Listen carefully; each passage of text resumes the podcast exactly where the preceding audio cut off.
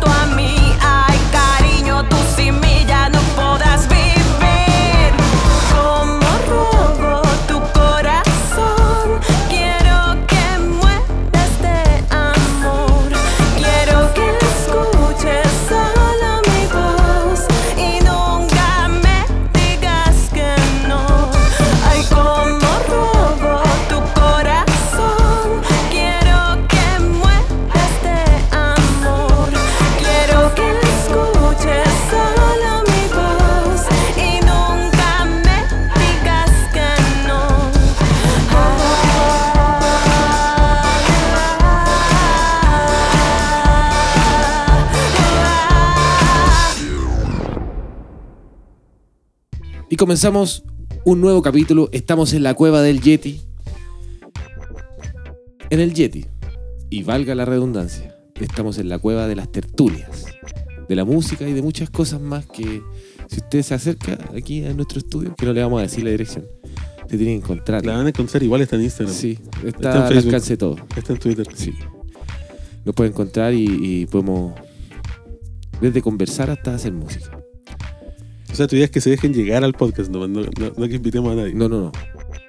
Al, al lugar, Ah, ya, no al podcast. no al podcast. Ya, Tenemos que hacer la- lo correspondiente para que para poder llegar a mucha gente. Pero al lugar, usted se puede enterar. Pone, lo, googlea y se encuentra con el Yeti. Estamos aquí en la cueva, una vez más. ¿Cómo estás, Sebastián? Tú. Bien. Pero no estamos solos. No estamos solos. ¿Te hago los vaya honores? usted con, el- con su, con su... Con el librito negro. Eso, el librito negro. ¿Te has fijado tú que muchas veces estos programas tienen esos primeros 5 o 10 minutos en que te hacen las preguntas que se hacen todo el tiempo? Cuando empezaste, Sí. ¿cómo se llama tu disco? ya, nosotros nos ahorramos toda esa parte. Así que esta es la biografía. Muy económicos. Sí, somos económicos. Usemos el tiempo en cosas que importan. Correcto. O que no importan, pero no tan obvias al menos. Esta es la biografía breve tuya. Nuestra invitada de hoy empezó su carrera hace 7 años, pero como vocalista en otra banda. Perfecto. Su carrera solista empezó en 2016, su debut en vivo fue el 2018. Tiene dos singles oficialmente, entiéndase como que los pueden encontrar en Spotify. Gris, que salió en octubre del 2017, y Quiero que mueras de amor, de diciembre del 2017. Eso antecedió su primer disco, M. ¿Se pronuncia M o M? M. M, perfecto. Editado en Qué mayo. detalle. Qué detalle. Buena pregunta. Nunca se sabe. la noche con esa pregunta que lo abrumó hasta ahora. No, no, no, no, esto fue un momento de genialidad. Fue un momento de genialidad, no lo platifique. Perfecto. Eso- Prosigue. Ese disco fue editado en mayo del 2018. Videoclips, ya hay cinco. Cinco. Las dos canciones ya mencionadas, Gris y Quiero que mueras de amor, La muerte, Cuerda floja y una segunda versión de Gris que fue editada en febrero de este año. Estamos aquí en la cueva del Yeti con Mahler. Hola. Hola. Suenan los aplausos digitales. Buena, buena reseña. Sí. No quise Me dar todo el, todo el detalle de tu carrera previa al solista porque eso también va a ser parte de la pregunta. Ya. Porque eso me, me intriga mucho tu evolución para pasar de vocalista de una banda, porque tú eras la vocalista de Nitra, Sí, y de eso llegaste ahora a ser tú sola. claro. Sí. En este caso, mi pregunta, mi primera pregunta sería si fue por una cuestión circunstancial o si fue tu propia necesidad de hacer tu Mm. música lo que te hace salir de una Sí. banda. La verdad fue una corazonada nomás. Fue eso. O sea, igual con Nitra estuvimos cinco años y fue bueno, no fue, no estaba yendo bien, pero hubieron algunos como conflictos, cosas con los integrantes. Me, o sea, yo como que estaba un poco agotada de tener que llevar a los chicos, así como pedirle, por favor, eh, no sé, pónganse tal cosa, eh, peínense, o no sé, desde Algo de lo eso. estético, ya. Claro, como en lo estético, porque a mí me, me- me preocupa harto eso, me gusta trabajar eso de lo estético. Y era complicado. Y también eh, ir, por ejemplo, a los shows, o si teníamos que viajar o cualquier cosa, Ujú. a pesar que todos trabajamos, yo igual, como un chileno normal, eh, yo igual me la jugaba para los tiempos y todo, pero como que se me empezó a hacer como medio difícil.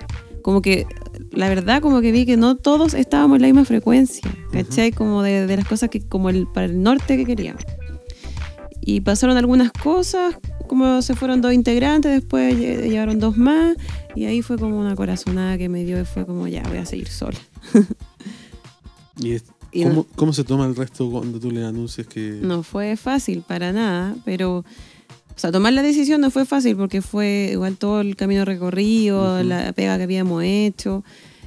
Eh, el, el integrante que quedaba, que era como de la formación original, me apoyó todo el rato y los otros dos, que eran nuevos, no, no tuvieron mucho que decir porque era, habían llegado hace poco.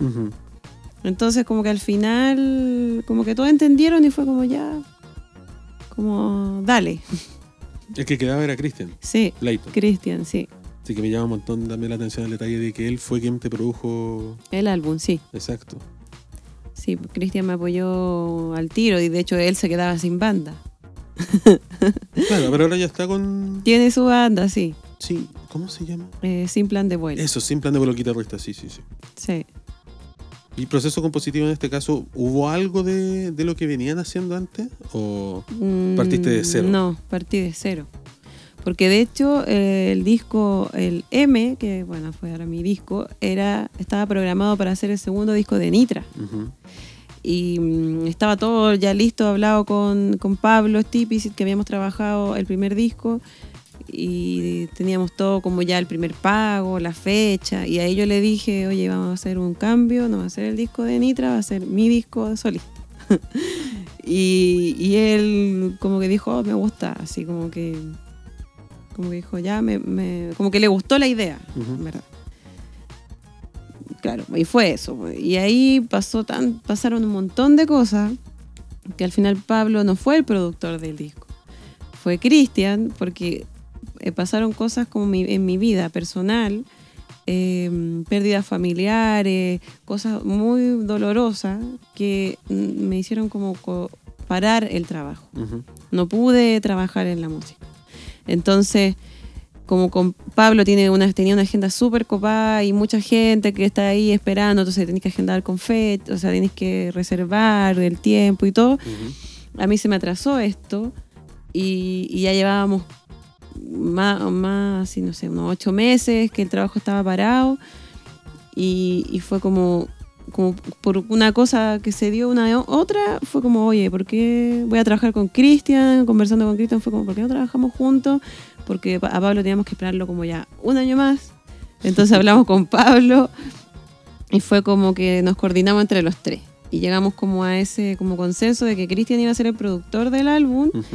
Eh, íbamos a trabajarlo en conjunto conmigo y, y Pablo iba a hacer toda la parte técnica, Ingeniero, claro. eh, el ingeniero, la mezcla, íbamos a grabar en su estudio, igual, igual él no iba a, a dar algunos aportes, algunas cosas, pero eso fue. Ujú. Y así se dio como, claro, eh, salió el, el álbum y lo fuimos trabajando. Entonces fue como bien, eh, como atropellado el proceso, ¿cachai? Porque eh, hubieron muchos cambios. De hecho, al principio yo trabajaba con otro productor que era como un ayudante de Pablo y después al final a mí no me gustó lo que hizo. Y con la canción Gris, de hecho. Y tuve que decirle, oye, ¿sabes que no me gustó? Y se lo dije de buena forma, pero no se lo tomó muy bien. Eh, después nunca más supe de él. Y ahí fue como que, ahí fue como que entró Cristian. Y ahí, claro, ya después seguimos trabajando y, y creo que el trabajo fue como bien auténtico porque fue eh, mayormente ya mis canciones, Cristian logró como sacarle, dejarlo como lo más simple, yo creía como algo mi- mi- minimal. Y Pablo también nos hizo algunos aportes, pero tampoco fue, él no se metió tanto en la parte creativa. Él, él vio como netamente lo técnico, ¿Cómo potenciarlo? claro. Y así fue como el proceso. Entonces esto se programó en finales de 2015, 2016 fue que no, no hubo mucho trabajo y en ya 2017 se fue, se fue como más heavy así. La cuajó el, el- Claro. el trabajo. Entonces fue como complejo lograr todo. Que hubieron muchas cosas, claro, cosas que uno no, no espera que te pasen y muchas circunstancias complejas que no tienen nada que ver con la música. Entonces, claro, ahí ya nada que hacer. Originalmente, ¿cuánto tiempo hubiera tomado hacer el disco? En, en un escenario en que no hubieran Mm. pasado las circunstancias que te demoraron todo. Yo, la digamos lo que tenía agendado originalmente con Pablo. claro, y- o sea, originalmente podrían haber sido unos máximo unos ocho meses. Como a todo reventar, yo creo. Y el disco terminó tomando un año cuánto. Un, claro, un año y medio, pongámosle. Entonces, claro, podría haber sido más rápido. Pero igual, eh, eso también me dio la oportunidad como de, de mm, como de limpiar un poco más el estilo, como, enf- como descubrir más cosas. Entonces, un como, poquito de aire a veces. claro, darle un poquito de aire y descubrir más cosas y descubrir, por ejemplo, o no sé, eh, también tomarme un tiempo en alguna letra que no me convencía, cosas así. po. Entonces yo creo que a pesar de las cosas malas, eh, saco lo bueno, porque fue eso. Muy, muy bonita sonoridad, eh, debo Mm. hacer el alcance. Esta suena, suena muy lindo. Me gusta. Me gustan las texturas tan. Me gusta. Es agradable. Es- Es muy agradable. El tono. sí, el tono sí, muy agradable. a mí extraña porque tono no es single. ¿Tono? Sí. ¿La canción Tono? O sea, no tiene videoclip, perdón. no, sí tiene. ¿Tiene? Sí, sí, de hecho Tono fue un sencillo también, que yo, claro, quise tirarlo. Era un poco largo, porque la canción es, es como una de las más largas. Eh, Y después dije, no, hay que. Me quiero hacer un video. y lo tiré. sí, sí, tiene un Ah, video. yo no lo vi entonces. No, ese Sí, ni siquiera yo estaba al tanto. Yo estoy al tanto de cinco videos y no sabía que todo tenía video. Sí. Perfecto. A- Esto es una caja de sorpresas. Sí, así es. Escuchemos algo. Eso, vamos a escuchar un poquito de música. ¿Gris? Ya que Gris. estábamos hablando Sí. antes de Gris. Sí, sí, sí, correcto. Ya. pues. Gris. Entonces, estamos en la cueva del Yeti con Mahler. Esto es Gris.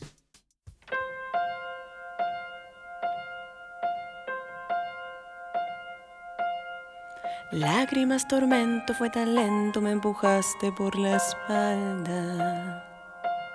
Ahogada en los tesoros que jamás, amor, supiste valorar. Uh, y te vi sonreír, todo el mundo estuvo de testigo,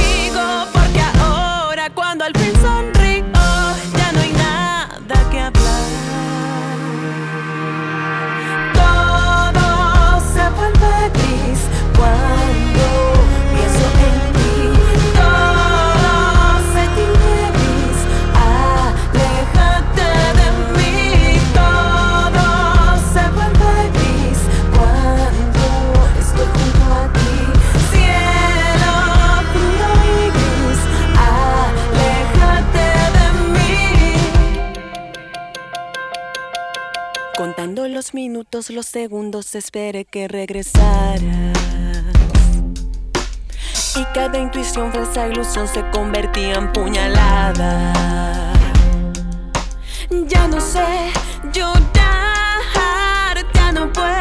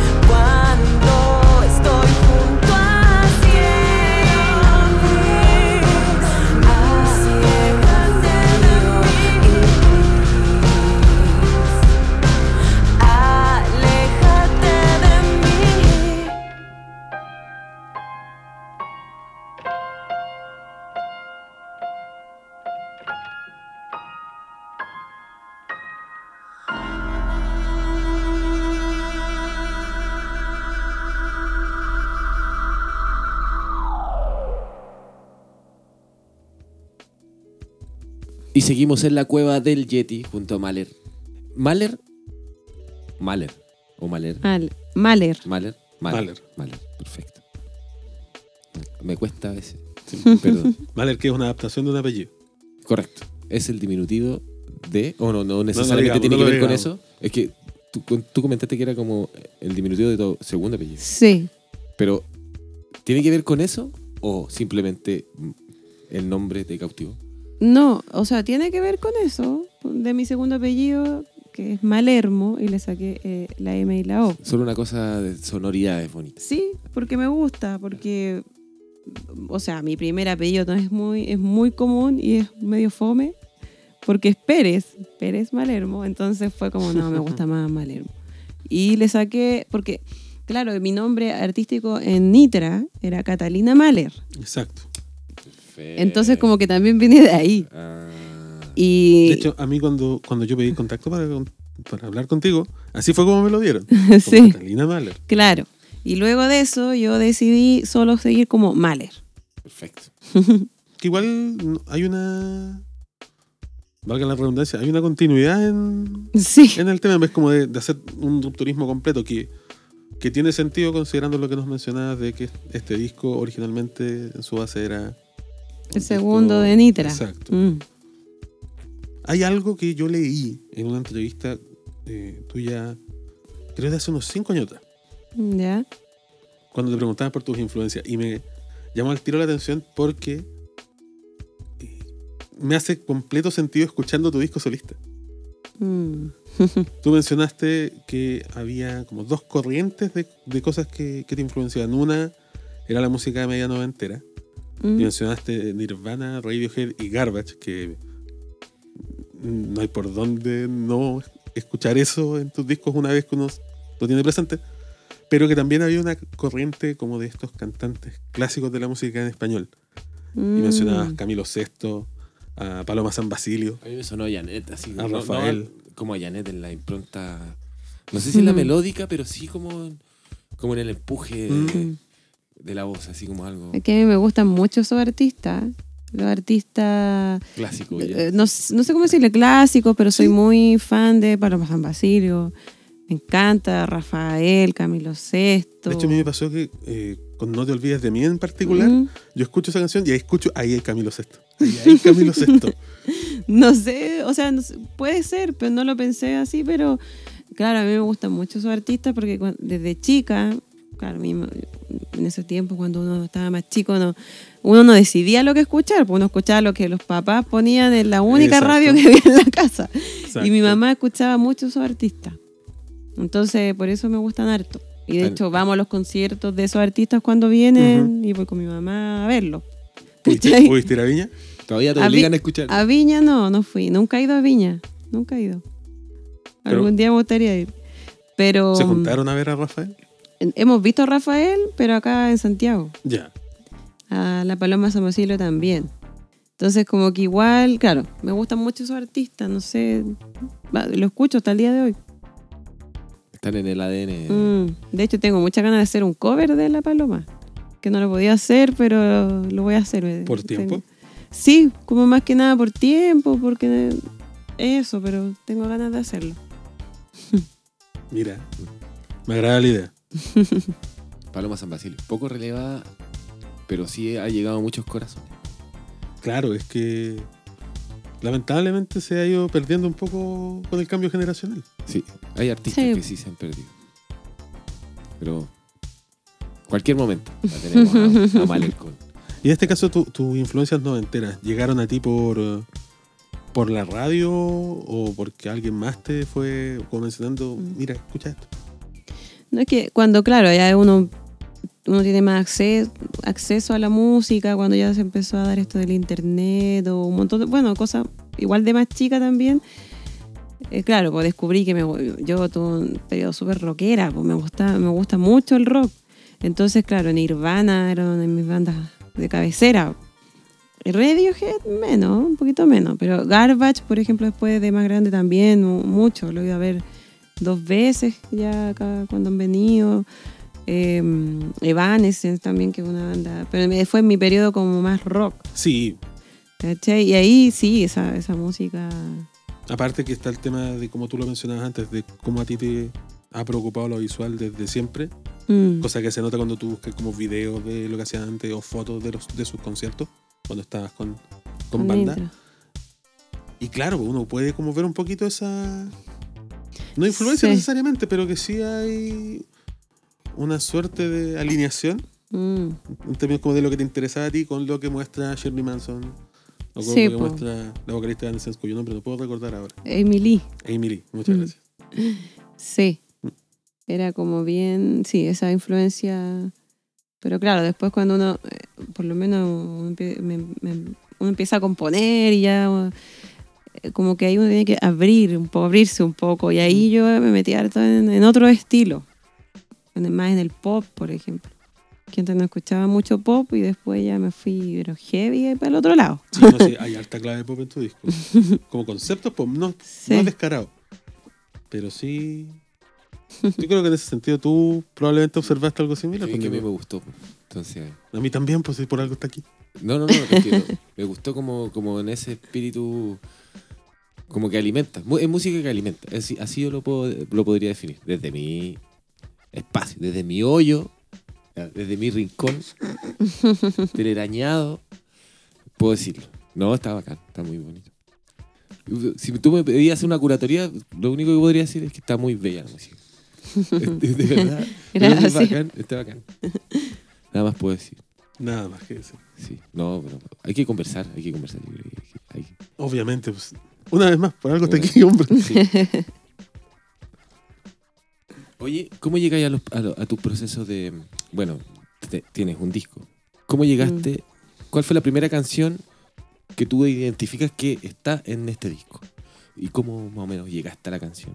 O sea, ¿tú, la ¿Tú tocas la- algún instrumento? ¿Tú, cómo, Sí, cómo- eh, guitarra y piano, pero. O sea, guitarra muy. eh, mm, onda fogata. Necesario? Por lo demás. Y, piano estoy vendiéndome un poquito más. Pero también no, no soy una experta Pero te ayudó, en ninguno de los dos instrumentos, pero ahí. ¿Te ayudó a componer eso? Sí. Esas herramientas. Sí, yo compongo con, con- con la guitarra o, o con el piano. Ya, perfecto. Con los acordes, trato de que sea lo más. eh, sí, lo más como simple, lo más simple. Seguro, seguro que se nota que hay una que hay un gen muy muy sencillo, porque hay una carga así emotiva en algunos Mm, en algunos pasajes musicales de bien intensa que tiene que ver como con quizás con la construcción armónica, que también genera un nivel de tensión importante, pero claro, se siente esa sencillez también que, mm. que también la música y todo, digamos, el, el todo aporta mucho también, o sea, como el, el minimalismo en los conceptos musicales, hay chelos, Sí, que en el fondo son toques sutiles que en el fondo hacen que no tengáis que recurrir a los sintetizadores, claro. que, que, la- que la cosa sea muy de piano también, porque se siente que hay un piano acústico Sí. en, la- en- en- en el registro y eso también le da un- una sensación de apertura, también espacialidad a la, a la música. ¿Y ¿Cuál fue la primera canción que tú consideras que es parte de, de- O sea, la- la- allá del orden de la, de la- del, Mm. del tracklist, digamos. Ah, pero tú me preguntas la primera que... Que tú consideras que, es como, ah, sí, esta, esta fue la primera con la que yo llegué y ya estaba. Ah, así. sí, pues esa fue Gris. Perfecto. Sí, y de hecho fue la primera canción que yo tuve, la primera que saqué Esa fue la disco. trinchera, de la, Sí. la primera de la trinchera, la Mm. carne de cañón. digamos. Sí, Primer single, primer video. sí, fue primer, primer, primer todo. Mm. Y de hecho Gris ha sido como la canción, por lo menos de las personas que me comentan y todo, la, como que, las que la que más gusta, la que más a todos les gusta. Lo que me han dicho en verdad. Como que les gusta esa canción, así que bien, y ahí, claro, como que se dio todo solo en verdad, de saber cuál era el primer sencillo. No fue tan difícil decidir eso, por ejemplo. Que hay, po, hay material para escoger. Sí, ¿cuántos videos final? que- Queremos saber, ¿cuántos tiene? Vamos, a hablar, vamos a hablar en profundidad de los videos después, pero por ahora el número. Eh, ¿Seis? sí, pues tengo, o sea, eh, como video oficial son cinco. Pero tengo dos videos en, en vivo cuando toqué el año pasado en Pacto Bar. Pacto, perfecto. Sí, eso es con piano. Sí. ¿Y tu banda qué la conforma?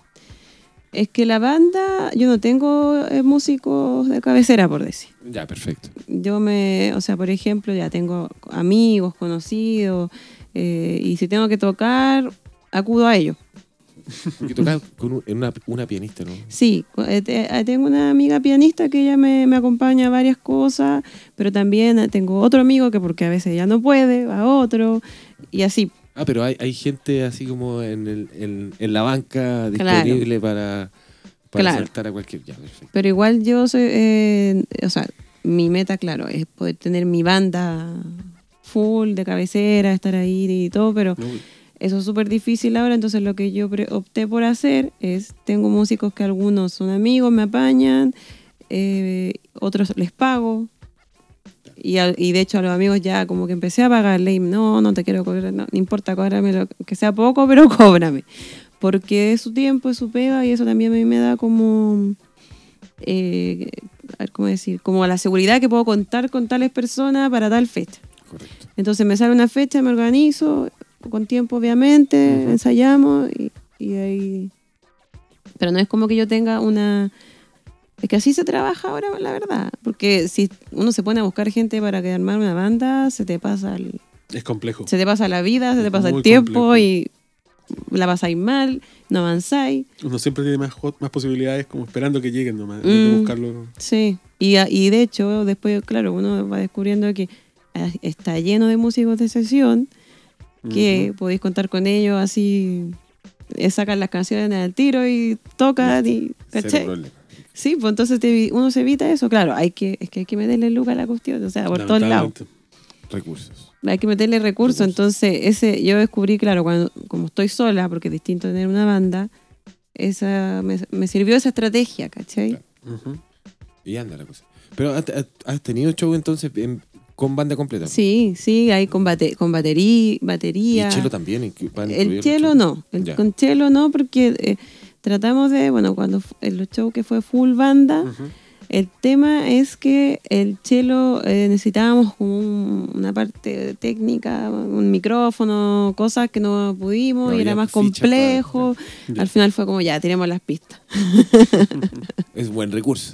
Claro. Tengo Sí. unos amigos que usan esas pistas. Usan pistas. Yo tengo un amigo sentado al lado mío ahora que hace eso todo el tiempo. todo. Igual eso a, a mí, eh, o sea, te, nos salvó en ese tiempo porque ahí tocamos, claro, pianista, baterista, la secuencia y bueno, Cristian que también me acompaña en los shows, pero él toca guitarra, pero la- mi álbum no tiene guitarra, tiene solamente una canción que tiene una intro de guitarra. ¿Qué Entonces, hace el otro tema? Está, pa- está parado, eh, se las pistas, ayudando en otras cosas. Pero Hace hay como que está tocando. Claro. Claro. Pero igual, No eh, eh, claro, es como, o sea, a mí me gustaría, por ejemplo, ahora armar un eh, show como full banda, pero no con pistas, ¿cachai? Como que fuera más claro. libre que lo, los Pero la idea sería como adaptar las canciones al- a los instrumentistas que haya o buscar los instrumentistas específicos para que se pueda hacer exactamente lo que está en el disco. En términos de instrumentos. digo. Sí, a mí me gustaría como, eh, claro, que ojalá sonara cuando uno toca así ya full banda como en el disco, Ujú. pero as- eh, como que desde ya, desde cre- estar creando la canción, pensando en eso también, po, Ujú. ¿cachai? Como, cómo, ya, si voy a hacer estos sonidos, ya, ¿cómo lo voy a hacer? En, ¿Quién va a tocar? ¿Quién lo va a ¿Quién- tocar? ¿Cómo lo vamos a reproducir en vivo? Esa es mi idea. Como una que, al, que al minuto componer ya haya un componente Sí. práctico. Sí, Eso. sí, de hecho ya empe- empecé a, a trabajar en una canción con, con otro productor y estamos, de hecho, viendo eso. Que sea como orgánico de alguna manera. Que Claro, permita- porque no sé, ya se pueda hacer el sonido en vivo y, y- y que esté más libre que estar como en una pista, porque claro, uno, uno se. como que no tenéis tanta libertad, po, y si te- a, Sí, po. a Al la compás estructura, de la pista, a la estructura de la estructura, a la canción. estructura, y a mí por lo menos eso no, nunca he podido hacer. eh, o sea, me- no, no soy de ese tipo de personas, menos para Pero que- componer. que estaríamos hablando de que, de que en algún momento podría pasarse, pasarse digamos, a- al tema de improvisación, estructuras improvisadas. Mm, no sé. No necesariamente. Porque de alguna manera, si tú, lo que tú quieres romper es como con, con esa estructura o con las estructuras que tienen tus canciones, que realmente te- el formato te permita abrirla. Mm. Sí, podría, Podría. ser. Ah, podría no- ser. no lo- no lo descartas. No, no, no lo descarto. Porque de alguna manera tú defines tu música como igual, como con conceptos teatrales, como que eso Mm. es algo que, bueno, sin ir más lejos, la música, los cantantes clásicos de los 60, 70, 80 lo tienen Sí, pues. Sí, hay tra- teatralidad. trabajadísimo y en el fondo son grandes exponentes.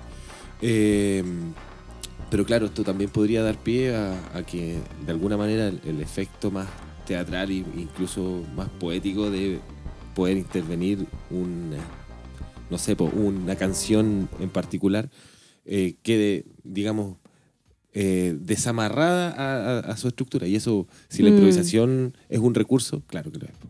Sí, em, sí, sería interesante poder ofrecer, por ejemplo, un show y hacer algo así. eh, que de repente, claro, una canción en una parte se quiebre y armar algo bien tra- teatral, ¿no? Sería. Me gustaría, sí. Oye, vamos a escuchar. Vamos a escuchar otra. Vamos a escuchar. Vamos a escuchar ahora otro de los tantos singles que tienen video. Esta canción se llama La Muerte. La Muerte. Vamos entonces, estamos con Mahler. Estamos en la cueva del Yeti.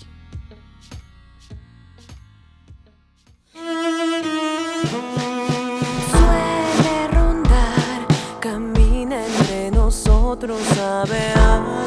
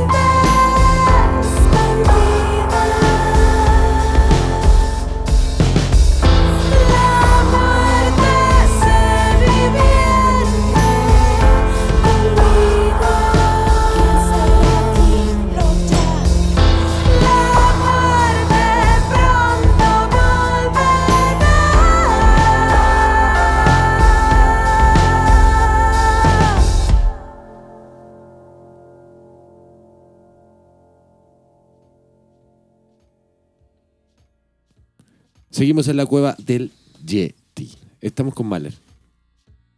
Tú ibas a decir algo, Sí, pero. pero cuéntalo. ya, cuéntalo. no, ya, ya perdí la inspiración. Ah, perdón. Pero tenía que ver, con- me acuerdo sí que tenía que ver con los videoclips. Sí, algo con Porque los cuando videos. yo, eh, bueno, podemos contar esto sin ningún problema. Tú llegaste antes que yo llegara al estudio hoy día. ¿Mm? Y cuando yo llegué, justo ustedes estaban conversando, entre otras cosas, sobre el tema de los videoclips. Sí, Y que tú dirigiste, de hecho, la mayoría de ellos. sí. Al menos de los videos que nosotros tenemos registro, porque claramente más videos todavía. Una cuenta, una cuenta secundaria. Como Mm. señor Yeti. Sí, la suplantación de identidad no es un juego, insisto. Nos encontramos con que todos los videos, excepto uno, lo habías dirigido tú. Sí. ¿Y eso nace de la inquietud o de la necesidad o de ambas? Sí, eso nace de la inquietud. Es como una de, es como una de mis pasiones ocultas. Me gusta mucho. Es el tema de la dirección au- audiovisual y todo eso. Me gusta. O como de la dirección de arte. Entonces, eh, se me vienen las imágenes a la, a la cabeza y empiezo a hacer. Claro, lo- eh, el storyboard, todo, la- todo el tema de los dibujos y, Y por eso me, me gusta en verdad estar metida en eso. Yo creo que siempre voy a, en todos mis videos yo creo, voy a estar siempre metida. o sea, quizás... Involucrada de una u otra forma. claro. Eso, involucrada, quizás van a haber cosas que más, más, otras menos, pero a mí me gusta mucho eso de, sobre todo la dirección de arte, como el tema de visual, cómo se ve, En, en- en muerte, la muerte. la muerte, Mm. eh, la dirección de arte la hace Christian Leighton. O hay uno de los videos, Mm. corrígeme, cor- por favor. No, no, no. Eh, eh, Cristian ay, me Quizá lo ayudó. confundiste con el otro Cristian. Sí, Cristian me ayudó a como la parte, mm, eh, ¿cómo se llama esto? Más como el tema de logística. Ah, perfecto, ya producción. Es que yo me puse a ver, porque no en todos tiene descripción, no todos los Ah, videos tienen la descripción. Claro, el detalle de quién hizo qué Claro. cosa. todo eso. Sí, es que ahí como que me ayudó, por lo que pasa es que en, el- en La Muerte gra- grabamos con Claudio, un chico audiovisual, y estaba Cristian y yo. Claro, están ahí. Es- éramos los tres nomás. Entonces, claro, ahí me ayudó en muchas cosas eh, que tuvimos que ver en el momento ahí, que tienen que ver con la dirección de arte, que era como, no sé, que las flores, que cómo vamos a poner tales biombos, Claro. cosas así. Estaba también eh, haciendo apoyo Claro, apoyo logístico y moral Claro. también. pues, Estaba participando del disco también. sí, sí. Es Y, parte aparte, del disco. claro, y aparte igual yo también dirigí un video de los chicos de Sin Plan de Vuelo. Sí. Sí. Entonces también ahí estuvimos trabajando. Obviamente había muchas cosas que vimos en el momento, pero por lo menos resultó bien. ¿Cómo, cómo es de distinta la experiencia en este caso? eh, por, por raro que suene o por tonto incluso que pueda sonar decirlo de esta forma. Dirigirte a ti misma versus dirigir a otra gente. Sí. Es Eh. más simple, es más difícil. No, para mí se me hizo más difícil. Como para otras personas, porque uno igual quiere eh, cumplir, claro, y cumplir la expectativa Ujú. de lo que ellos quieren y hacerlo bien. Entonces a lo mejor yo cuando he dirigido mis videos hay cosas que yo ya quería que fueran de una forma, de repente veo que por cosas eh, del momento técnicas no se puede, ya, lo cam- ya cambiémoslo por esto. Ujú. Y al final es una decisión que tomo yo y ya, yo la tomé y, y a la vida con eso. En cambio con los chiquillos igual era, fue, estaba más nerviosa. Entonces en este caso la, la dificultad venía más como por el lado técnico que por el lado de manejar gente, por así Sí, más que nada por el lado técnico. Por el lado técnico, porque todo fue como muy rápido. Fue en dos semanas que tuvimos que hacer todo. Entonces habían cosas, no sé, pues del traje de, de- de un, un mono que sale, que al final el traje lo, igual lo hice yo, entonces hay cosas que después no me gustaba cómo se veían, porque lo hice muy rápido. Como que hay muchas cosas así técnicas que uno dice, chuta, me hubiera gustado haber tenido más tiempo para hacerlo de tal forma, o mandarlo a hacer. ¿Y eso cuándo fue? Eso fue eh, el año pasado. Fue como antes de, la- de que yo grabara La Muerte. Ah, ya, Mm. primer semestre. Sí. Y en este caso, ¿qué motiva que el video que sacaste en el segundo semestre, el de cuerda floja, haya Mm. sido el único video, al menos de los que nosotros tenemos registro, Mm, que no hayas dirigido tú, que se lo dirige Víctor Cerda? Sí, Víctor Cerda. ¿De dónde viene esa decisión? Sí, lo que pasa es que yo después conocí a Víctor. eh, que Víctor es un artista visual que vive allá, yo vivo en Buin Ujú. y él vive también allá y nos conocimos, que yo lo conocí por los chicos de Sin Plan de Vuelo. Y él eh, estaba buscando hacer video y cosas así. Entonces él me, me ofreció, yo lo conocí un día conversando, eh, eh, me ofreció hacer un video, Ujú. eh, me cobró súper barato porque él está juntando plata para su equipo y yo como dije, ya, yo quiero hacer video, así que hagámoslo. y, y, y él me dijo, mira, es que tengo esta idea, me gustaría hacer esto, esto, en tales lugares, no sé qué, bla, bla". y yo dije, ya, démosle. Y como que me dejé llevar por su idea. Entonces al final él... Sí, y, y me gustó porque lo encontré súper, o sea, en todos los videos anteriores, bueno, yo trabajé en uno, en el primer video de Gris, yo trabajé con mi hermano, que mi hermano estudió marketing, nada que ver, tenía un ramo de audiovisual y él me ayudó, eh, entonces estuve metida en la edición, eh, la- el video de la muerte lo edité yo, Ujú. porque no, porque no, no- lo empecé a editar para mandarle como una pre-edición al, al- al chico que lo grabó, pero al Y final después, y al final como que lo terminé, ¿cachai? Y después con Víctor me pasó eso, que como que me gustó lo que hizo, me gustó de hecho para la edición, eh, yo, yo soy súper- complicada con eso, y él le corregí como dos cosas, entonces fue como que de verdad es muy talentoso y me gustó cómo trabajaba. Entonces por eso lo dirigió él, porque él me propuso la idea y yo dije ya, Entonces, en este caso, el hecho de que después tú, en el siguiente video, el que salió este año, la segunda versión de Gris, sí, ese lo dirigiste tú, pero también trabajaste con él. sí, pero también trabajé con él porque... Asumo entonces que tú lo dirigiste porque esta vez la idea venía tuya. Sí, sí. La idea venía mía, pero fue, ¿verdad? Lo grabamos como en una tarde, eh, improvisamos algunas cosas y salió. Y después a él se le ocurrieron otras entre medio y, y- y ahí lo armamos. Porque íbamos a grabar otra canción.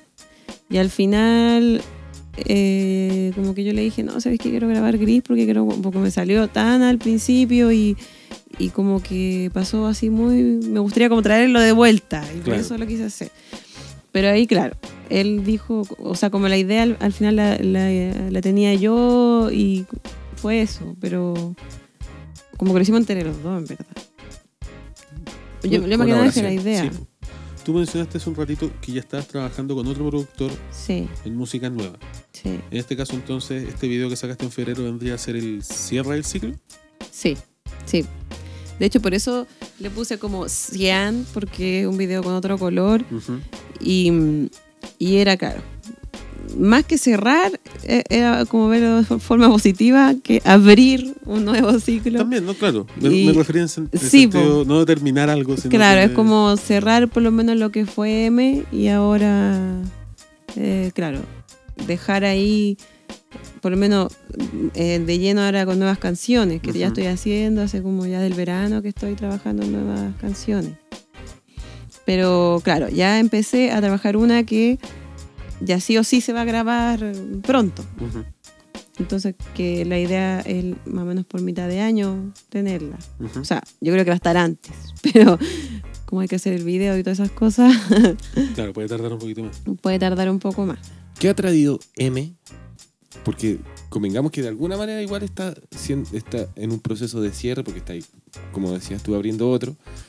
¿Qué, te ha traído el disco?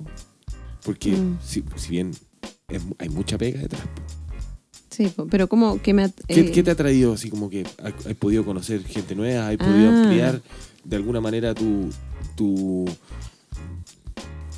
no sé, conocer más Sí. gente, poder a- la- a- a- Ujú. hacer crecer tu red de alguna manera. Sí, sí, me ha traído muchas cosas buenas. Puedes conocer un pololo, una polola. y, sí. y conocer, o sea, muchas No sé. muchas cosas... No, pero muchas cosas así buenas, sí, me ha traído porque Pelea. una... eh, no, no tantas peleas, pero una... Solo la del asistente de producción. pero una... No entiendo, ¿cómo es eso? Es que comentaste antes, cuando te estaban mezclando gris. Ah, ya, ya, ya, sí.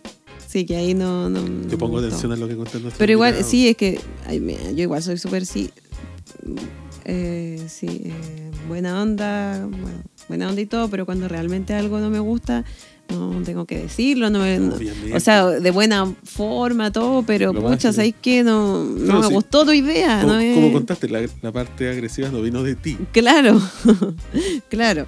Pero sí me ha traído muchas cosas buenas porque, po- eh, bueno, uno, cono- gente que, que no son mis amigos, que no los conozco, que me han escrito cosas y que me escriben cosas, como que le gustan las canciones, que le gusta mi música. Yo digo, si una persona me escribe eso ya es genial, porque Sí, te, Gente que está conectando con lo que Sí, diciendo. o, o también he conocido gente del mundillo, que a mí me gusta mucho el tema de la moda, el diseño de autor, los fotógrafos y toda esa, esa onda.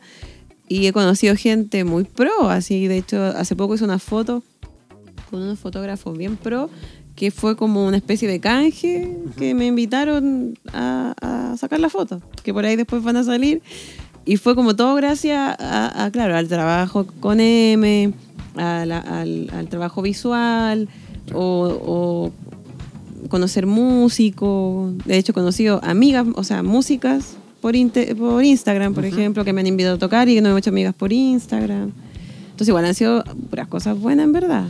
En en este caso, tú Mm. nos comentabas recién eh, sobre los comentarios que te han llegado respecto a la música, Mm. pero también mencionabas esto de que eh, te han llegado comentarios de gente asociada con la moda, digamos, con cuestiones más Mm. estéticas, más visuales. esa gente, yo asumo, se ha visto atraída no solo por, por las canciones, sino que también por tu propuesta visual. Sí. ¿Y qué, qué te han comentado sobre eso? Porque ese es un tema que uno nota tanto tus videos como en, en tu forma de presentarte en vivo, en tu vestuario, presentarte en vivo, que ahí hay un, un Sí. cuidado súper particular. Yo siempre igual digo que estoy todavía en proceso para lograr algo más definido como del tema visual, pero sí me han comentado mucho que, eh, que ven algo, que hay algo como una propuesta, que se nota un trabajo, entonces como que eso les llama la atención. Y por lo menos este último trabajo que hicimos, que a mí de verdad me gusta mucho el, el tema como también del styling que se le llama, que cuando, Sí, claro. eh, cuando hice esta foto, estos fotógrafos me propusieron que yo armara los, mis looks y ellos me los corregían para las fotos. Entonces dije, oh, wow. Y armé algunas cosas y les gustó, les gustaron. Entonces fue como, oh, bacán. Y ahí también interactuamos. Hay un nivel de confianza ahí también. Sí, entonces como que, no sé, he conocido maquilladores, fotógrafos. eh, Gente que, con la que uno puede generar sí, intercambios. Sí, sí, y de hecho muy buena onda y gente que me ha dicho, oye, eh, si quieres hacemos algo, filo, eh, yo no te cobro, pero me sirve la foto, a ti te sirve también, no sé qué. Entonces ha sido como súper bueno eso. Bacán. O sea, hay, hay de vuelta igual. Sí, Porque y yo con la música. porque en el fondo, claro, eh, hay, uno le echa, yo también soy músico, Mm. y uno le echa, y le echa, y le echa, y en, en el camino de repente está esa posibilidad de ver lo que está pasando en el camino, que en el Mm. fondo también son cosas buenas, y conocer Sí, gente, eh, disposiciones, gente súper dispuesta a trabajar eh, y a, a colaborar, y gente que también está mirando tu trabajo y que te aprecia simplemente Mm. y que te lo, a veces te lo comunica o a veces no te lo comunica, pero sí hay gente que está pensando, que está cachando lo que tú estás diciendo y lo valora, Claro. y lo valora. Entonces, eh, dentro de muchas cosas más que se puede ocurrir, no sé, pues desde conocer gente, amores, qué sé yo, cualquier cosa. Sí. Y eso, eh, por eso te preguntaba, porque de repente uno anda como cabello feria, ¿no? Mm. Ay, Claro. no se detiene en, eso, en esas cosas que finalmente son el camino.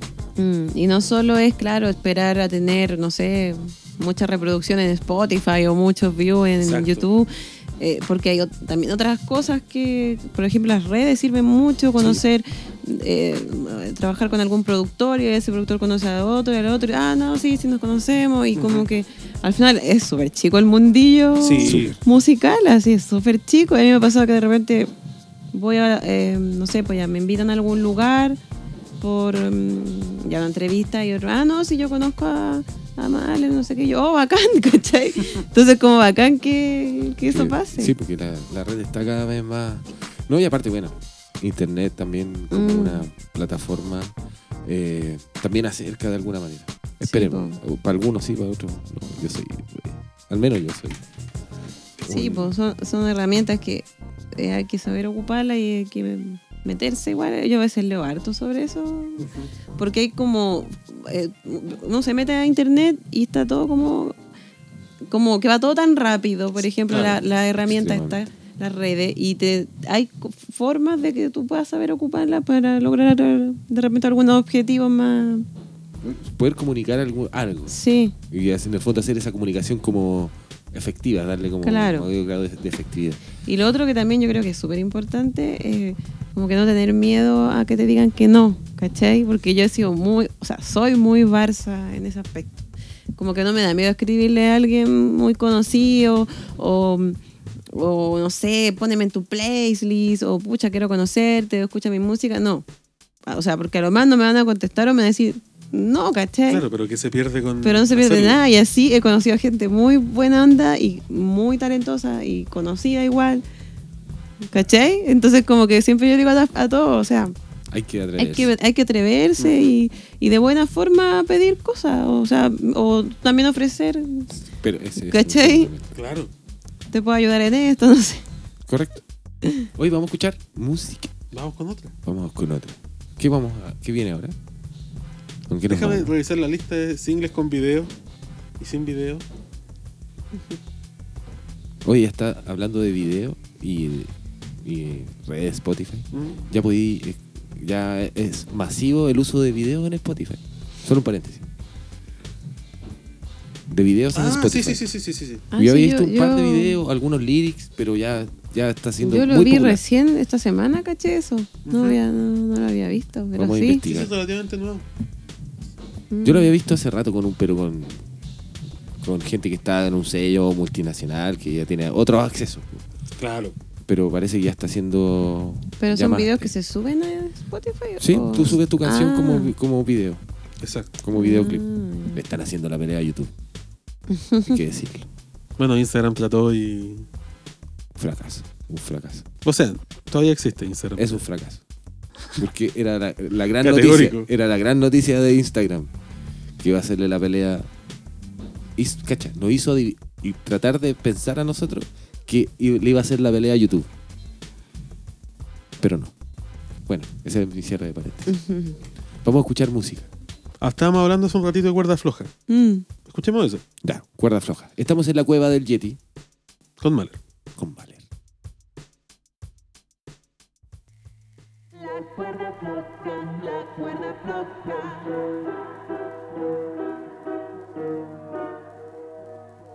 Tiene algo conmigo, me mueve todo el piso, peca en mi cabeza y no me puedo equilibrar.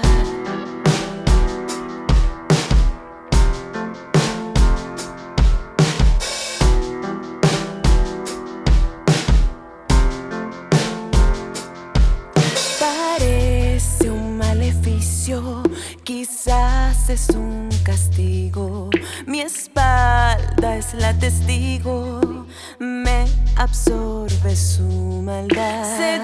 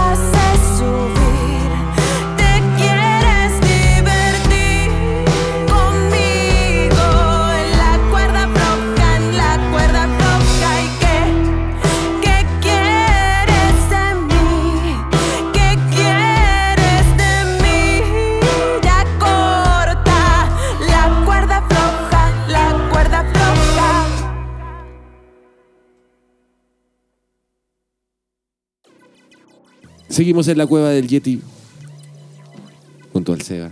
Estamos con Mahler. Escuchamos cuerdas flojas Sí. Que tiene video. que tiene video.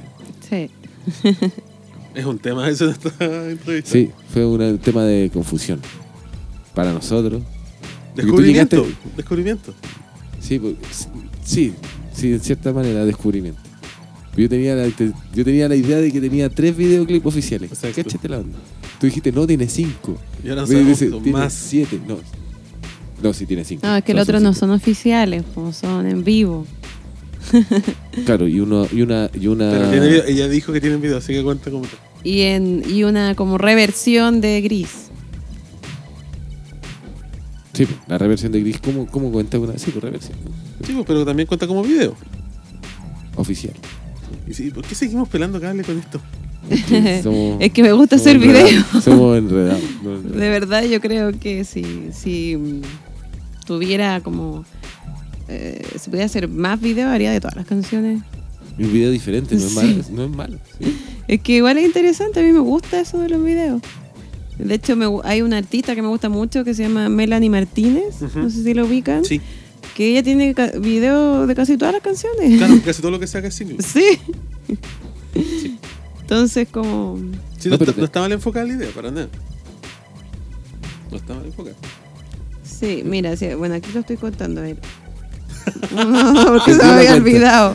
Llegamos al punto de contarlo en la cuenta oficial. No había querido que hiciéramos esto, pero aquí estamos.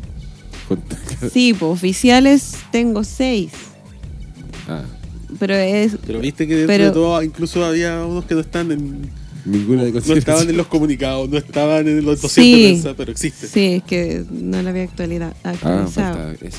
Pero igual, claro, de Sí. gris hay dos. Sí, pues de Gris hay dos. Esta cuerda floja, que fue la canción que escuchamos ahora, Claro. está Quiero que mueras de amor, que fue la primera canción que escuchamos Sí. hoy día. Está La muerte, La muerte. que también ya la escuchamos. Y ahí falta uno. Tono. Tono, eso. Que tú preguntaste justo. ¿Por qué Tono. No fue single? Tono fue single. Sí, Sí. Y hay dos videos que son en vivo. Claro que ahí está viva o muerta y quiero que mueras de amor. Todo esto lo puedes encontrar en la cuenta de YouTube de Mahler, Sí. que ha sido Ma- revisada. Vivo Música. esta Música. entrevista. Vale, música en todas las redes sociales. Sí. ¿Cuál es la que más usa? Instagram. Sí, yo vi. Sí, Sí. Instagram también un, Música. un barrido por Instagram y era como. Ah, se comunica. Se comunica constantemente. Eso es bueno. Sí, sí, estoy constantemente subiendo Es- cosas. Yo creo que es parte de lo que tú comentabas, eso de, de haber estado informándote sobre el tema. Sí, sí, Definitivamente. sí. Es parte de eso. Igual, es verdad, hay tips. Igual uno. Hay momentos que igual yo estaba así como desaparecía como una semana ya. Ya. Dos máximo. Eso, eso es medio criminal para el lenguaje. ¿no? Sí, po, es como. Pero, hay veces que si uno, al menos lo veo como desde el punto de vista de artista, si es que uno realmente no tiene nada que decir, entonces. Mm, Porque la idea no es estar subiendo como videos Claro. tuyos en una pizzería haciendo ñam. claro. No, no es la idea. Como alguien, no voy, a, no voy a decir su nombre, pero hay alguien que hace eso. En este momento, Sebastián Amado está cortando cabezas. No, solo una. Que, dudo- que dudo que escuche esto. No sé cuántas. Dudo que escuche esto, pero no importa. El punto es, si no hay algo que decir, entonces hay veces que es mejor Pero- ponerse a pero semana ñam- silencio. ¿Y tú, tú crees ñam- que ¿qué es lo ñam, que ñam? es una onomatopeya? Ya. ¿Qué quiere decir? Comer. La onomatopeya de comer. Entonces dice como apetito, una cosa así. O hambre. Me comería todo. Ah, Claro, algo así. Ya. Igual de alguna manera está comunicando. Bueno. Un paréntesis. Mira, vamos a hacer Un un análisis. paréntesis. Esto va a ser parte de una editorial después. Después vamos a hablar de esto. Vamos a hablar de esto. Bueno, pero sí, hay una continuidad. Mahler tiene una continuidad eh, eh, en las redes que hace que, que en el fondo, de alguna manera, eh, está estudiado. Mm, es que igual yo Aplica. creo que sí, que, o sea, tampoco tan estudiado, pero igual creo que sí que uno está ofrecido, o sea, si estás trabajando en la música y está, tenéis que estar presente ahí, o sea, te guste, yo creo que es, un- es una herramienta, porque igual, claro, a veces uno no- eh, eh, es súper bueno desconectarse, Sí, eh, estar en, otra, en otras cosas. Yo por lo menos lo que hago real. cuando... Por ejemplo. o sea, lo, por lo menos lo que yo hago para mí a veces es como, ya, voy a trabajar, ya, Instagram. No es tanto como estar todo el día, es como, me doy Tómalo mis como tiempos. trabajo, claro. Sí, como que Sí, es sí. parte de... Ahora, lo, lo bueno también que te permite comunicarte igual con las personas, eso, eso es lo bacán, porque sus cosas buenas, sus cosas malas. Como el arma de doble filo, correcto. Sí, eso. Pero o sea, si uno igual lo sabe ocupar, y aparte no solamente eh, tienes que estar subiendo cosas de música, porque igual uno tiene una vida. Correcto. Y también es interesante cosas comunes. Por lo menos los artistas que me gustan a mí, que los sigo, que soy fan.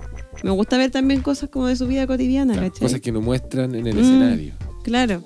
¿Sí? Hay algunos que no suben tantas cosas, otros que, que más. es como- Claro, si tener algo que decir no significa necesariamente que todo tenga que ser profesional. Claro, claro.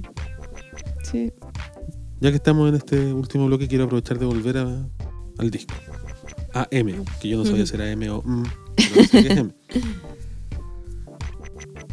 En, en tu dossier decía esto, de hecho, hablaba de cómo el proceso de composición había sido súper espontáneo, Mm, de que no había un concepto, probablemente tal, no es un disco conceptual, sino que es un disco casi catártico. sí.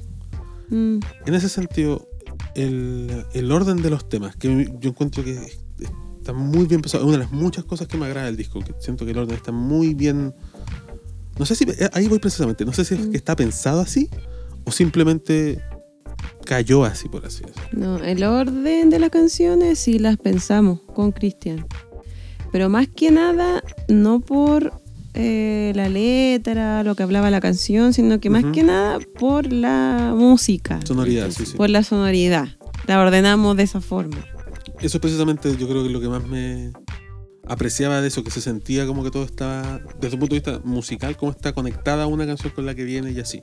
¿Y ese orden Mm. se hizo, digamos, post terminado el disco? Cuando, cuando ya lo terminaron o cuando lo estaban grabando ya más o menos cachaban cuál era el orden? ¿Se, No, no cuando ya lo terminamos. se terminó el disco? Ya, ahora lo ordenamos. Sí, o cuando ya estaban como las mezclas listas, entonces ya uno podía escuchar eh, escucharlo completo y poner ya está aquí, está acá y Claro. Sí, pues entonces fue después. Es un, de- es un desafío igual, de alguna Mm. manera, para llegar a, a- como a conceptos que en el fondo van en la línea musical después de ya el material terminado.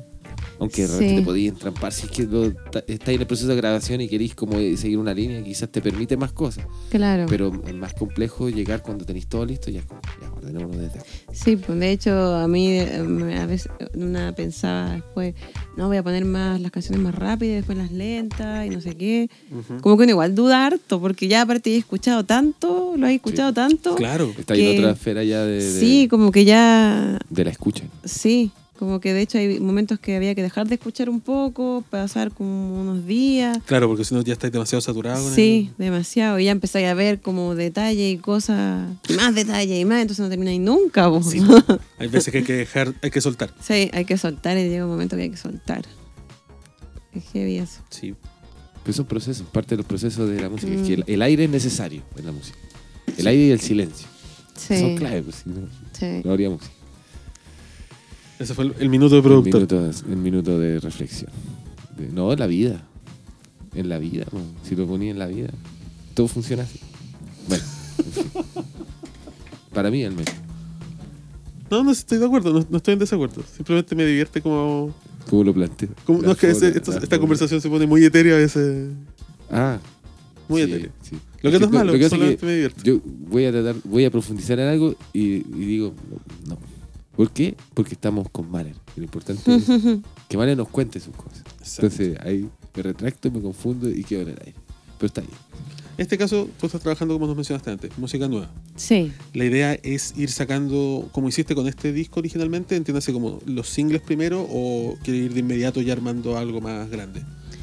Eh, mi idea es este semestre, o sea, este, este es el segundo semestre de este año, o por lo menos de aquí a fin de año, eh, sacar tres sencillos. Ya. O sea, esa es mi idea. Eh, y a lo mejor estoy viendo la opción de hacer un EP o algo más pequeñito, como para este año.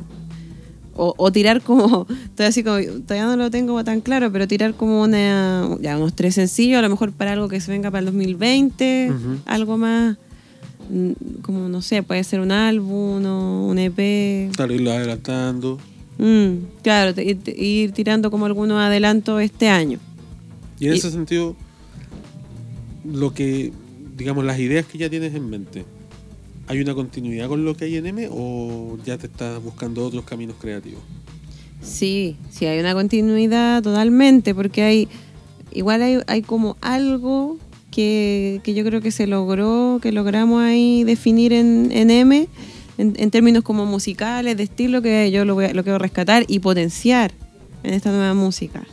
Entonces, sí o sí, va a ser como la misma onda, pero obviamente eh, como que tengo ganas de hacer cosas un poquito más, más movidas, más como un poco más bailables, más, pero igual dentro del oscuro, pero algo más, no sé si más irónico o más freak, que a mí me gustan las cosas freak, ¿cachai? Como más así locura, ¿cachai? no sé cómo decirlo, pero bajo la misma línea, o sea, lo más probable es que sigamos, o sea, que siga trabajando sin guitarra, eh, con, como con estos instrumentos minimalistas. Igual me abro a todas las posibilidades, posibilidades. De hecho, ahora como que estamos viendo los arreglos de esta nueva canción. Y claro, si salen algunas cosas que me suenan bien, yo en ese aspecto soy así como bien abierta de mente, no, no me Pueden cierro. pasar algunas cosas y hay que estar atenta Sí. ahí Sí. para poder agarrarlas en el momento preciso. Claro, pero igual sí, me suenan cosas en mi cabeza, pero siempre bajo la misma línea, ¿no? Como que, como que no puedo hacer otra cosa, como irme por otro estilo, otra Ujú. cuestión, a lo Y- mejor mezclar Claro, otras repente esta-. Claro. este prisma de la nueva producción musical quizás puede ayudarte a, a mirar esa, esa, esa línea desde con otra óptica y quizás de repente Claro. aparezcan sonidos nuevos. Que. Claro, por eso también decidí trabajar eh, canciones sueltas y con distintas personas, Claro. como también para probar eso. Ver hasta dónde puede llegar la, Claro. la cosa. Y a ver qué, el sello igual. sí, pues a ver qué aportes te pueden Exacto. dar otras personas. Visiones distintas. Mm. Es una idea interesante. Esperaremos entonces Sí. a ver qué va saliendo de. Sí, pues. Estaremos atentos, así que Yo- cualquier cosa Bacán. invitadísima para que pueda contarnos lo que está sucediendo, qué es lo que va a sacar y, y, obviamente bienvenuta, bienvenida a la cueva del Yeti. Yo tengo dos preguntas antes de que Muchas nos vayamos. Ah, ya, no, ya, ya, Dos ya. preguntas, son súper cortitas. Ya. La primera, que justo tiene que ver con lo que estábamos hablando, porque de cierta forma hubo mucho de descripción de tu ¿Mm? música en esta última, en esto último que estábamos hablando. Y justo a mí me llamó un mon- montón la atención, ahí está mi cliché, las cosas que me llaman la atención, ese es mi cliché. A, a lo largo de, de lo que yo fui leyendo sobre ti, entiéndase como los comunicados, el dossier, las notas de prensa, vi un montón de adjetivos, por así decirlo, sobre tu música. Y los iban, y llegó un punto que de verdad que me llamaron tanto la atención que los empecé a anotar. los adjetivos solos, no una cuestión de estilo necesariamente. Y a lo largo de esta conversación han sonado todos, excepto Ah, ¿en uno. serio? Y ese uno es el que me intriga. Porque Ya. mira, tengo anotado pop, hablamos de pop, alternativa, hablamos de alternativa, minimalista, hablamos de eso. Hablamos de teatral, de oscura, de dramática y de onírica. todo eso son adjetivos que en alguna parte aparecieron y todo eso ha sido comentado acá. La palabra que me falta y la que me intriga es cabaret. Ah. Cabaret, sí. ¿Tú sientes eso en eh, tu performance en vivo o en eh, trabajo de estudio también? Sí, es que eh, eh, es, es- es raro, no sé si está bien dicha la palabra cabaret, que puede ser, pero Porque aquí que- claramente estamos hablando desde el punto de vista del espectáculo. Sí. No estamos hablando desde el concepto chilenizado pasapoga, eso no es el punto, Mm, obviamente. Sí. Como Chicago. Lo que pasa, claro, lo que pasa es que a mí me gusta mucho, de, bueno, partiendo de esto teatral, mm, tengo como una, no sé cómo decir, como una obsesión Ya. por la música circense. Ya. Ya, por la música circense, por esto, esto, esto arreglo, esta música cabaret, de los shows, de lo Sí, sí, sí, teatral. sí. Entonces, trato, bueno, traté en M.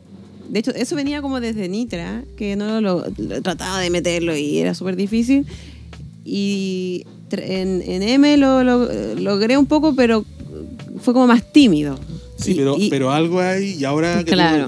así, para mí me hace un montón de sentido. Por ejemplo, Sí, pienso que eh, Quiero que mueras de amor. Sí, a mí me po. pasa que cuando yo la escucho, mm, la, la idea que me da es que en vivo probablemente es mucho más potente porque tiene todo eso que está ahí esperando que se potencie sobre un escenario.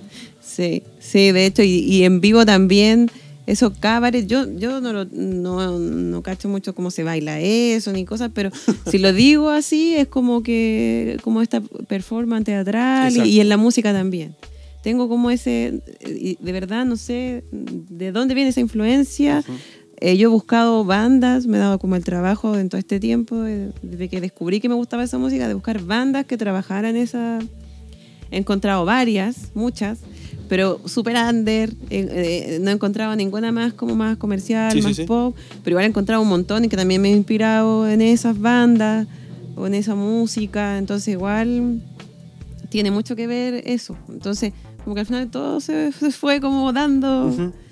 Pero claro, sí, en los shows, por lo menos full banda es súper eh, heavy porque yo hasta yo me sorprendí porque baile, eh, bailo mucho, me muevo mucho. eh, entonces como que decía, chuta, igual la música a veces no es tan movida, pero sí, pues me movía mucho y hacía muchas cosas eh, con, la- con así. las- con las canciones, tiene que ver como con, quizás, Claro, con la movilidad propia de la canción. Así como claro. Y este, claro, teatral. eh, de repente me pongo un sombrero, juego con el escenario, con una silla o cosas así. Entonces me, me gusta eso. Es más que nada porque me gusta. Simplemente. Al final de eso se trata la Mm. música que uno hace. O debería Sí, tratarse. Al menos, que no sea un deber, sino que lo que Claro. está ahí es lo que a ti te nace que esté ahí. Mm, Y mi última pregunta, y tiene que ver con esto. Ahora nos estamos yendo y vamos a escuchar una última canción. ya. Me llamó mucho la atención, ahí está una vez más, por última vez hoy día, el cliché, de que en vez de escoger uno de los otros singles que tienes, escogiste una canción que no es un sencillo. Mm, Porque nos pusiste, en la lista- nosotros pedimos siempre que eh, los músicos que vengan acá son los que escojan sus canciones, las canciones que quieren mostrar. Tú escogiste cuatro temas que Mm. son singles de tu disco y escogiste una que no es single, que es Amor. sí. ¿Por qué escogiste esa? Porque en un momento quería que fuera un sencillo. ya. Pero mm, eh, la verdad, el, el video que tenía en mi cabeza para esa canción era muy difícil de hacer. No está- nunca es tarde. Yo creo que en algún momento te imaginas, Claro. Unos 15 años más. Y para mí siempre sí era una canción potencial sencillo. ya. Y por eso la, envié. Entonces, no sé, a lo O sea, mejor. para ti sigue siendo representativa de, más allá de que no tenga un Sí. video propiamente tal. Sí, sigue siendo representativa porque tiene eso oscuro. Tu- no tuvo factibilidad técnica, digamos. Claro, eh, sigue siendo eso oscuro, más bailable que me gusta. Entonces, por ahí, por eso la quise Pero lo, lo que querías en el video era un- demasiado específico o demasiado digamos, Sí, grandilocuente? sí, era como, o sea, no, no tampoco grandilocuente, pero era, era mucha producción, lo que yo me imaginaba, unos bailarines, de repente unas cámaras lentas, cosas que eh, eh, cuando uno, claro, autogestiona su música y todo, tenéis que priorizar qué, o sea, en qué me gasto las lucas, si o esto, o música nueva. A lo mejor pensaba de repente hacerle quizá un, un lyrics, porque tenemos harto material au- audiovisual con Víctor que quedó ahí, que no ocupamos. Y, y te queda tiempo de aquí al segundo semestre también. Claro, entonces de repente no sería malo hacer algo por ahí, algo más. Mira. Puede que ese video de Gris no sea lo último de la etapa de M. Ahora hay que estar atentos entonces. Exacto. Ahora sí, ya sacié mi- mis dos preguntas. Muchas gracias por esperarme. Gracias. Oye, nosotros entonces, por, por, por hoy, lo dejamos hasta acá y nos vemos en una próxima oportunidad. Sí, pero ahora nos quedamos con música. Sí, nos quedamos con música. Agradecemos, Mahler. Muchas Mm. gracias por acceder a, a este lugar de música también y de conversa. Mm. Eh, esperaremos y quedaremos atentos a cuando empiece a llegar el nuevo material para que los puedas venir a compartir. Bienvenido. Ya, genial. No, muchas Y- gracias por la invitación. Y, y por mi parte, gracias Seba, nos vemos en una próxima oportunidad que no lo sabemos por el momento cuándo va a ser, pero el ciberespacio aguanta mucho. Yo sospecho cuándo, pero no te voy a contar. Va a ser una sorpresa. Sorpresa. Sí. Mira, interesante. Nos quedamos con Amor Eso. del disco M. Mahler, una vez más. Muchas gracias, Nico. Nos vemos. Hasta la Gracias a ustedes. Chao. Chao.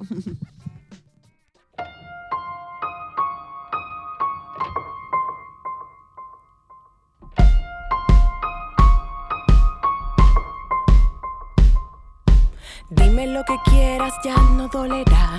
Piensa lo que quieras, no voy a llorar. No quedan latidos, basta de castigo. Todo lo que diga lo va a empeorar.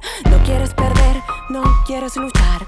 Tengo que ceder, ya no puedo más. Esto es un martirio, no soy tu enemigo. Solo es conmigo, tienes que parar. No puede, amor, estar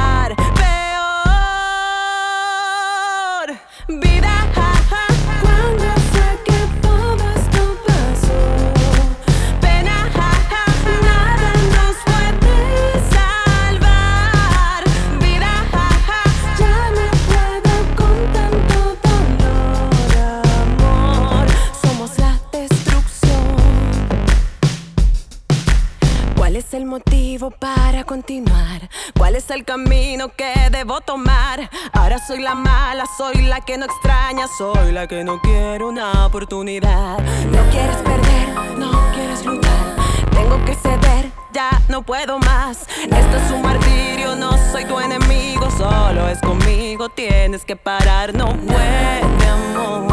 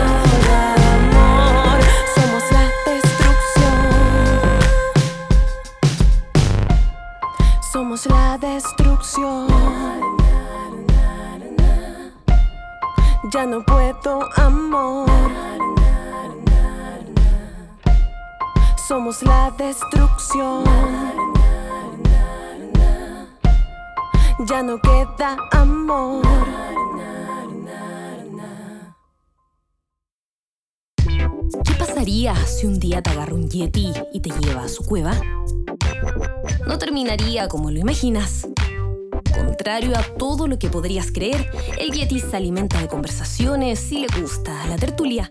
Tiene debilidad por las mentes creativas y no discrimina entre ellas. Y ahora tú también puedes escuchar lo que ocurre aquí. Esto fue La Cueva del Yeti.